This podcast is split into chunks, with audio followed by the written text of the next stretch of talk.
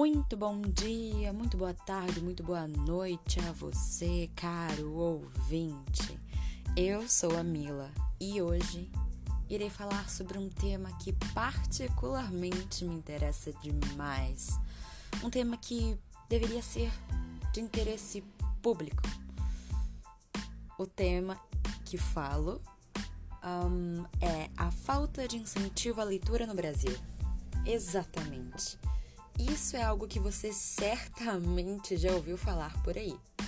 Mas não se deu o trabalho de ir a fundo, algo que você escutou como um sussurro, como uma brisa e deixou passar. É para isso que eu estou aqui hoje. Pois bem, quando surgiu essa oportunidade, eu não pensei duas vezes sobre qual tema escolheria. Livros sempre estiveram no centro da minha vida. E hoje quero que, por alguns minutos, eles passem a estar no centro da vida de vocês também enquanto estão aqui escutando. Vou começar dizendo que, na minha opinião, a maior fonte de incentivo deveria ser os pais, os responsáveis legais.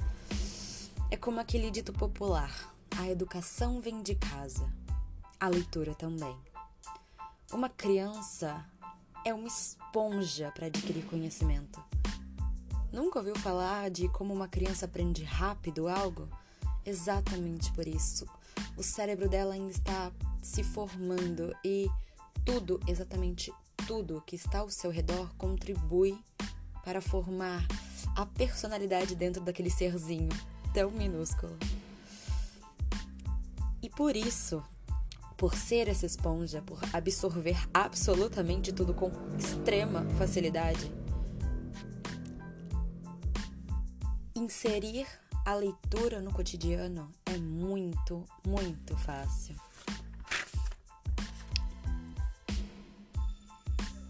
Foi assim comigo. Minha mãe sempre amou ler, e quando nasci, ela lia livros ilustrados na cama, na hora de dormir. Com o tempo, ela passou a pedir para que eu lesse. E peguei gosto pela coisa. Obviamente que nem todas as pessoas gostam de ler. Todavia, muitas delas sequer se deram uma chance de gostar.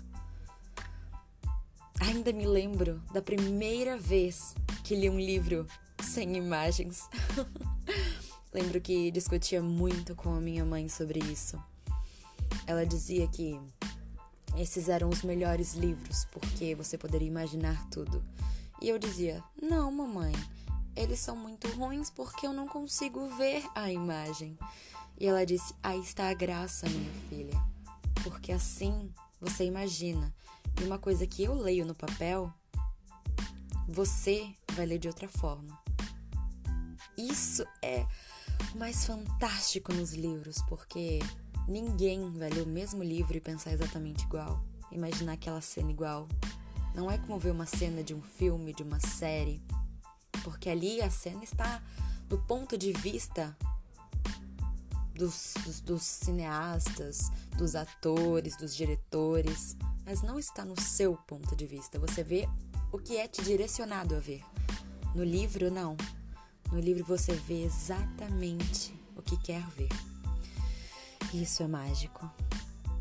O primeiro livro foi O Diário da Princesa, da autora Meg Cabot.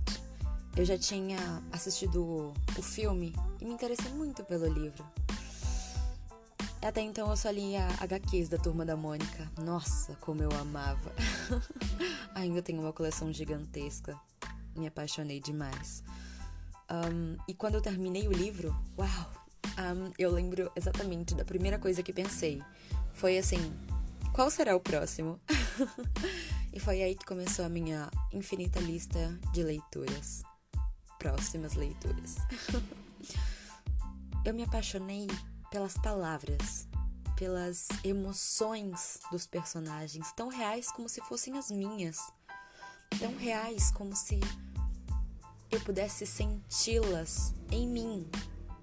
Eu sentir a dor, a felicidade, tudo de uma só vez. Essa é a mágica que um escritor consegue passar pelos livros. Essa é a mágica que você sente ao ler um livro. Então, eu sou a pessoa certa para dizer que sou apaixonada por livros, porque todo mundo que lê livro sabe que eu não tô mentindo. Porque não importa, não importa o gênero, não importa o gênero, mas o livro faz você se teletransportar. É terapêutico. Você sai do seu corpo e vive no corpo de outros personagens em outro mundo. Você pode ser quem você quiser, você sonha o mais alto que já sonhou em toda a sua vida. Enquanto você está naquelas páginas, você está no mundo literário. Você não está mais aqui, mas sim no mundo da imaginação aquele lugar onde absolutamente tudo é possível. E saber que existem tantas pessoas que nunca experimentaram isso me deixa tão triste, tão.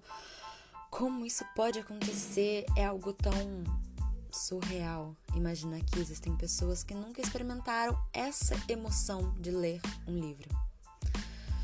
Então, sim, os pais na minha opinião, são a base para esse incentivo. Para começar com gibis, é uma ótima opção. Ótima, foi assim que eu comecei.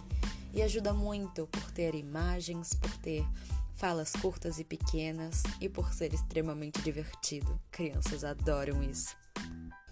Logo depois entra a escola acredita que se não fossem pelos livros paradidáticos que as escolas pedem para ler, muitos chegariam ao ensino médio lendo só apenas dois livros durante a vida inteira?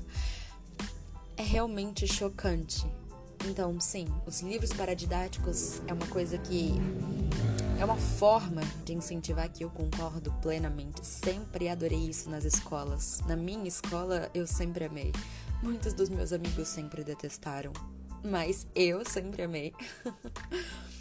Essas leituras podem tornar-se muito mais divertidas aos olhos infantis quando feitas em grupo. Atividades de resumo, troca de experiências, opiniões positivas e negativas sobre o livro. Isso ajuda a construir a opinião dos alunos e ajuda também a eles descobrirem coisas que não tinham visto na sua leitura.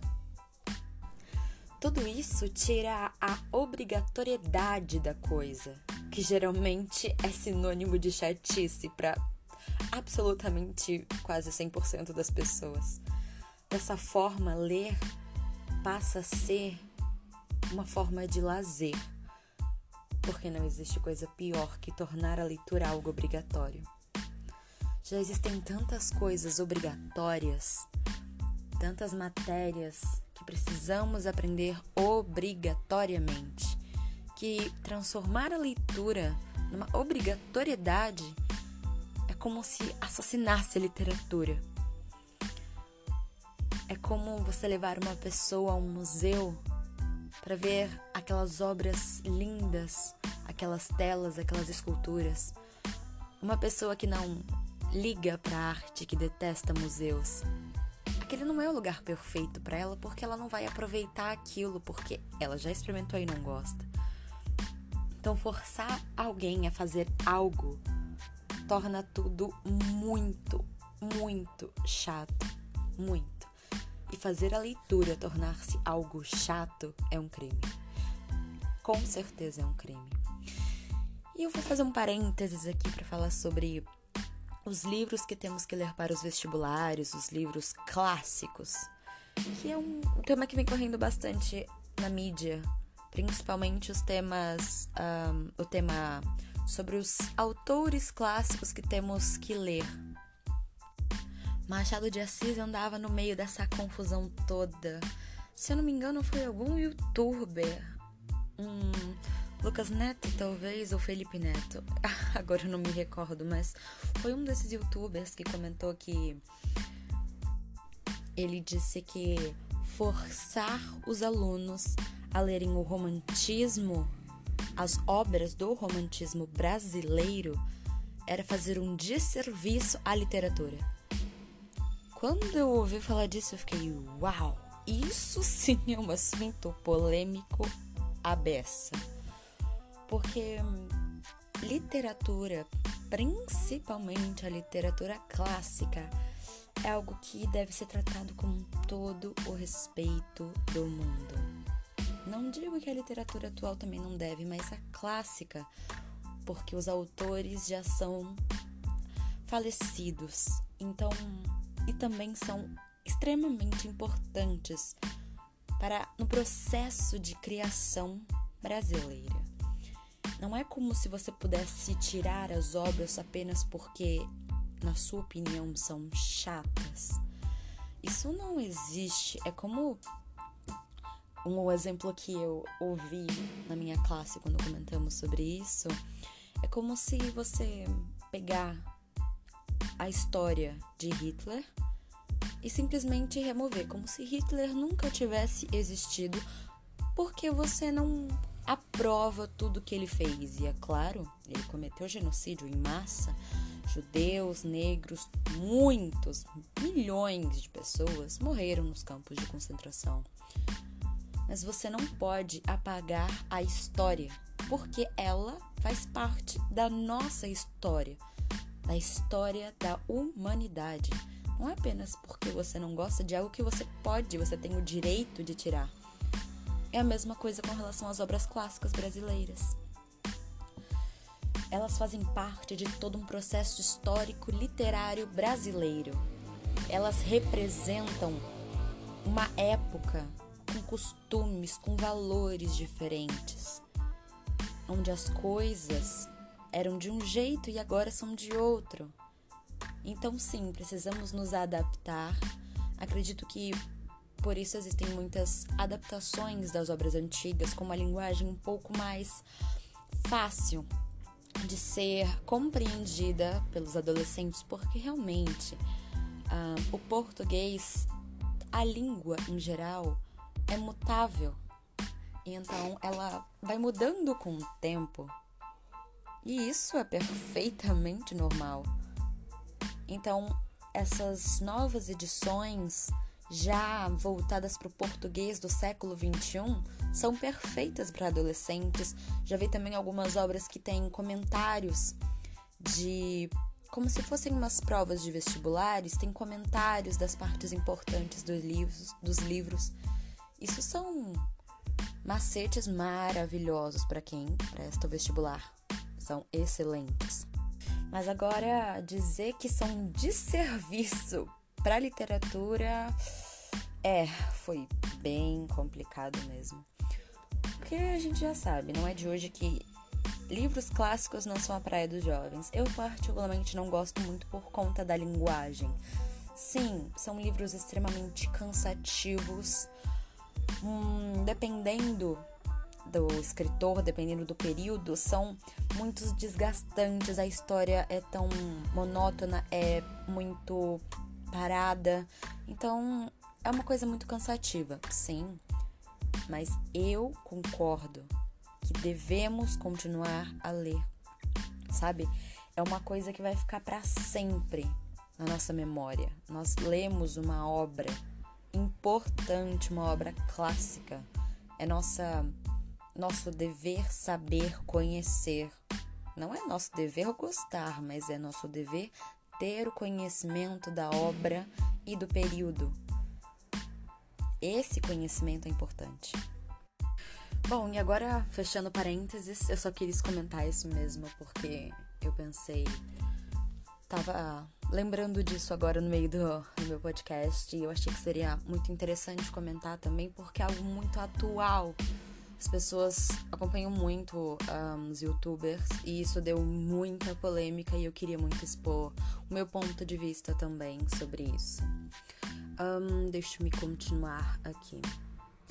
Bom, infelizmente sabemos que nem tudo são rosas e unicórnios e a obrigatoriedade da qual falei fixa-se de forma tão ferrenha, tão inflexível, tão autoritária que acaba por espantar e assustar os alunos.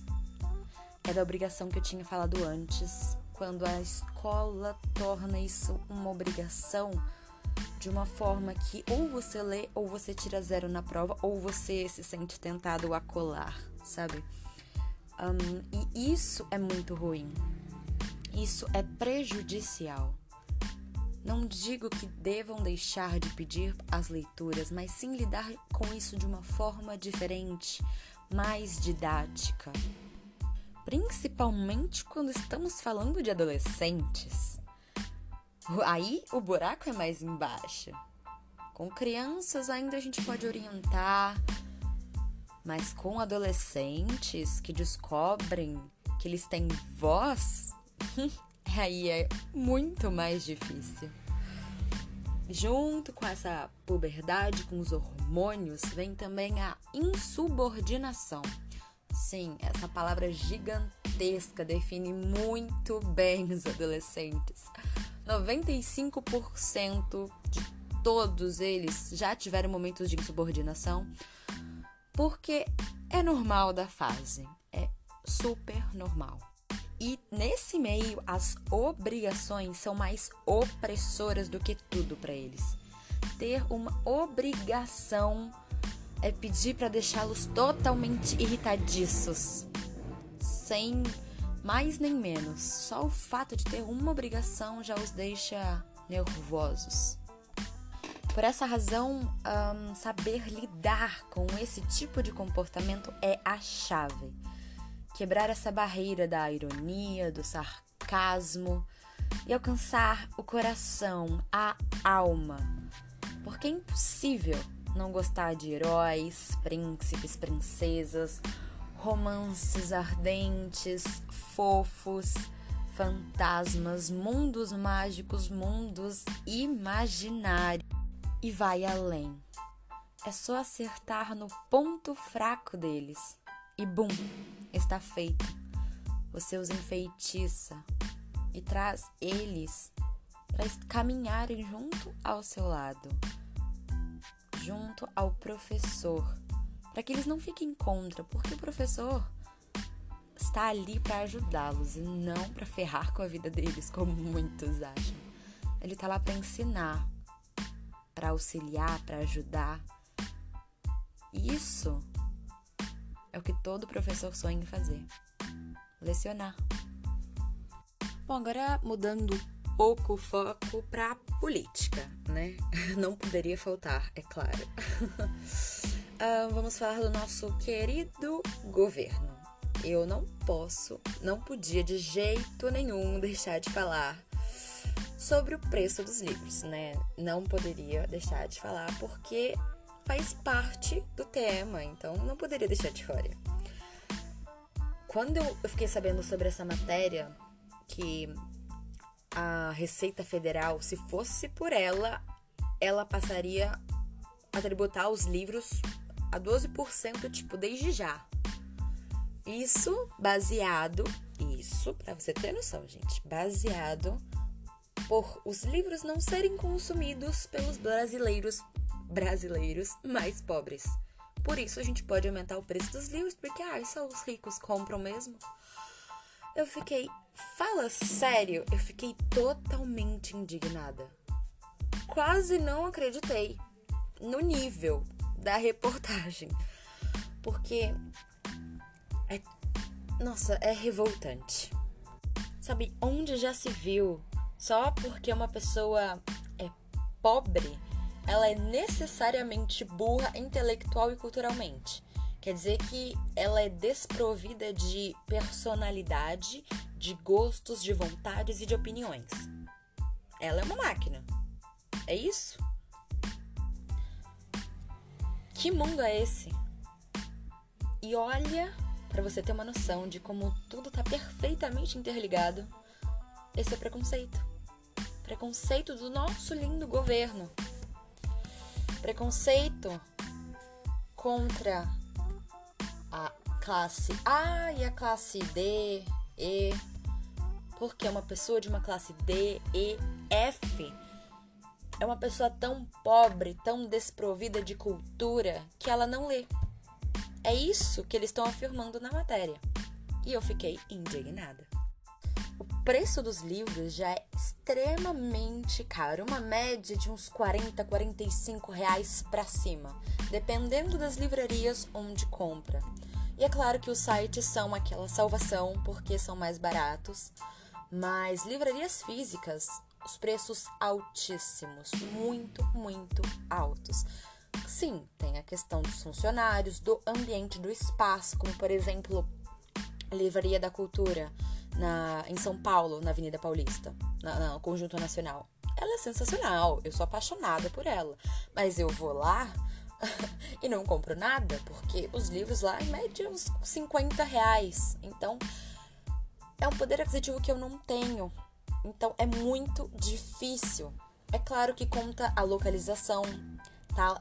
na Paulista, perto dos bairros mais ricos de São Paulo, onde o poder aquisitivo das pessoas é muito maior. Então, por isso, a elevação do preço.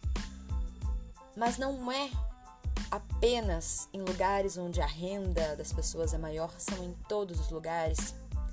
Porque o preço dos livros tem aumentado muito nos últimos anos.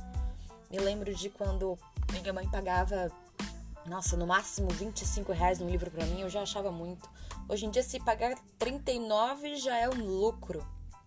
Então, como o governo pretende incentivar o brasileiro a ler se o impede de ter acesso aos livros? Porque assim, aí entra a questão da pessoa ser pobre. Se a pessoa não tem esse poder aquisitivo de pagar 50 reais em cada livro que quiser ler, é difícil ela realmente comprar livros, porque ela não tem esse dinheiro disponível. Então ela vai parar de adquirir tanto os livros.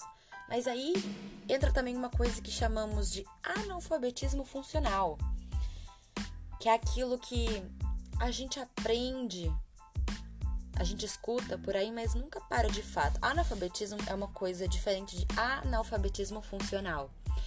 O funcional são pessoas falta-lhes a capacidade de entender, de interpretar um texto simples como uma bula de remédio, ou como uma receita de bolo, ou como as quatro operações básicas da matemática. É um déficit muito grande na educação. E isso não são em crianças, são em pessoas formadas, já saídas do ensino médio, no ensino superior, adultas. Isso é extremamente preocupante. Mas o nosso governo não liga para isso. Não está nem um pouco preocupado com isso.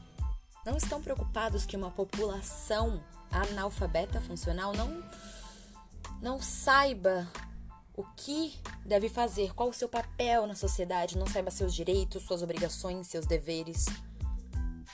Eles estão criando literalmente uma população burra, uma população que vive alienada. E isso é apenas uma das coisas que, que os beneficia. Porque a população sendo alienada, eles podem continuar fazendo o que sempre fizeram com o nosso país. Essa roubalheira que sempre foi.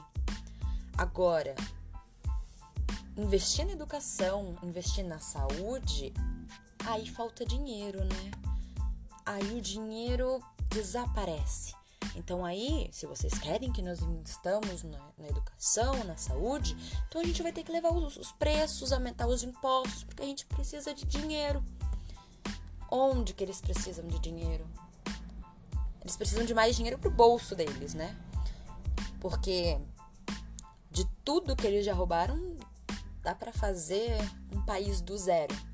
Então, é realmente complicado. É por isso que eu não falo de política, porque senão eu fico até amanhã. Nossa, até eu tô pensativa depois de tudo isso, gente.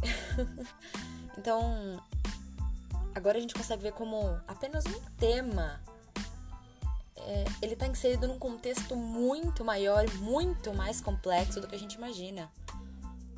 Porque a falta de incentivo da leitura do Brasil não tá só ligada a família, a questão familiar, a questão da escola, mas está ligada à questão política também.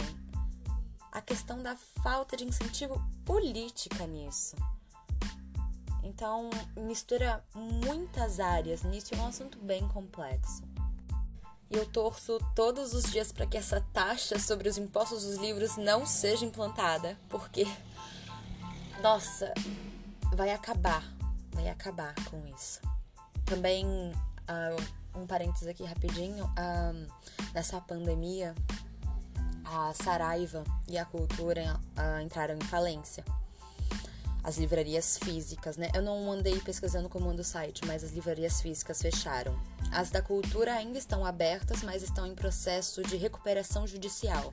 Agora, todas as livrarias da Saraiva foram fechadas e a Saraiva faliu. Ela faliu ano passado por conta da pandemia. Os shoppings fecharam e ela geral, e a Saraiva ficava em shoppings. Ela tinha muitas sedes. Uma que eu conhecia demais era a sede do, do Shopping Center Norte em São Paulo. Ela era gigante, tinha dois andares, tinha Starbucks dentro. E ela faliu. Saraiva faliu por conta da pandemia, tudo fechado. E os livros já não são tão procurados por conta de todos os motivos que eu já listei antes no áudio. Um, e ela faliu porque não conseguiu se manter. Não conseguiu, era um espaço muito grande, demandava muitos funcionários e ficava parado porque ninguém mais comprava livros. A cultura é a mesma coisa, mas ela ainda está aberta, processo judicial, e é mais ainda está funcionando. Então isso eu não quero pensar, mas pode ser o futuro. E isso me preocupa demais. Porque as pessoas não estão preocupadas com isso nem um pouco preocupadas. Você não escuta ninguém falando sobre isso. Então é muito triste. É realmente muito, muito triste você ouvir que uma livraria faliu. E uma, não é uma simples livraria de bairro. Não que isso deixe de ter menos importância, mas é uma das era uma das maiores livrarias do país. Saraiva Cultura são, as, são umas das maiores livrarias do país e faliu. E se você sair por aí perguntando na rua, duvido que duas ou três pessoas de 15, 20 saibam.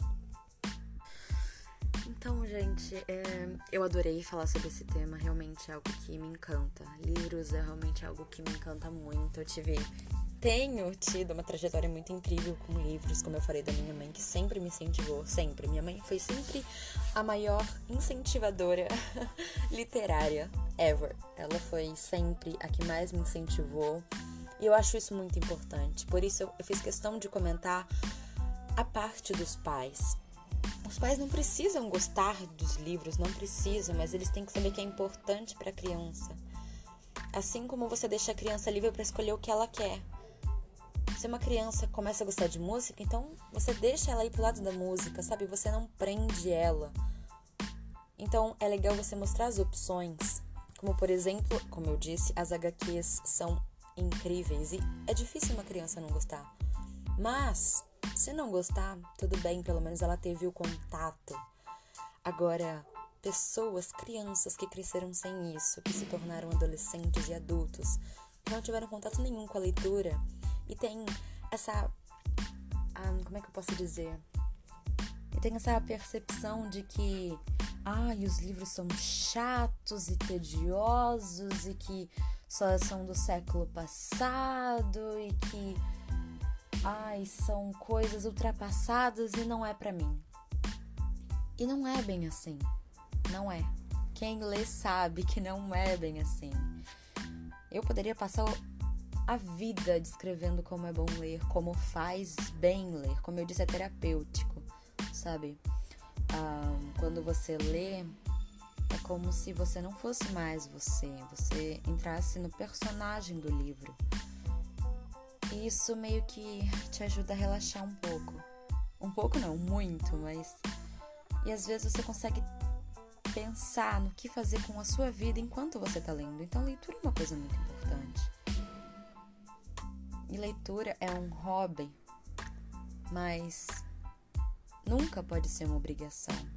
Nunca. Já tem tantas coisas obrigatórias nessa vida e tornar a leitura algo obrigatório é um crime. É realmente um crime. Pegar algo tão lindo, tão belo e forçar a goela abaixo da, das pessoas é, é um crime.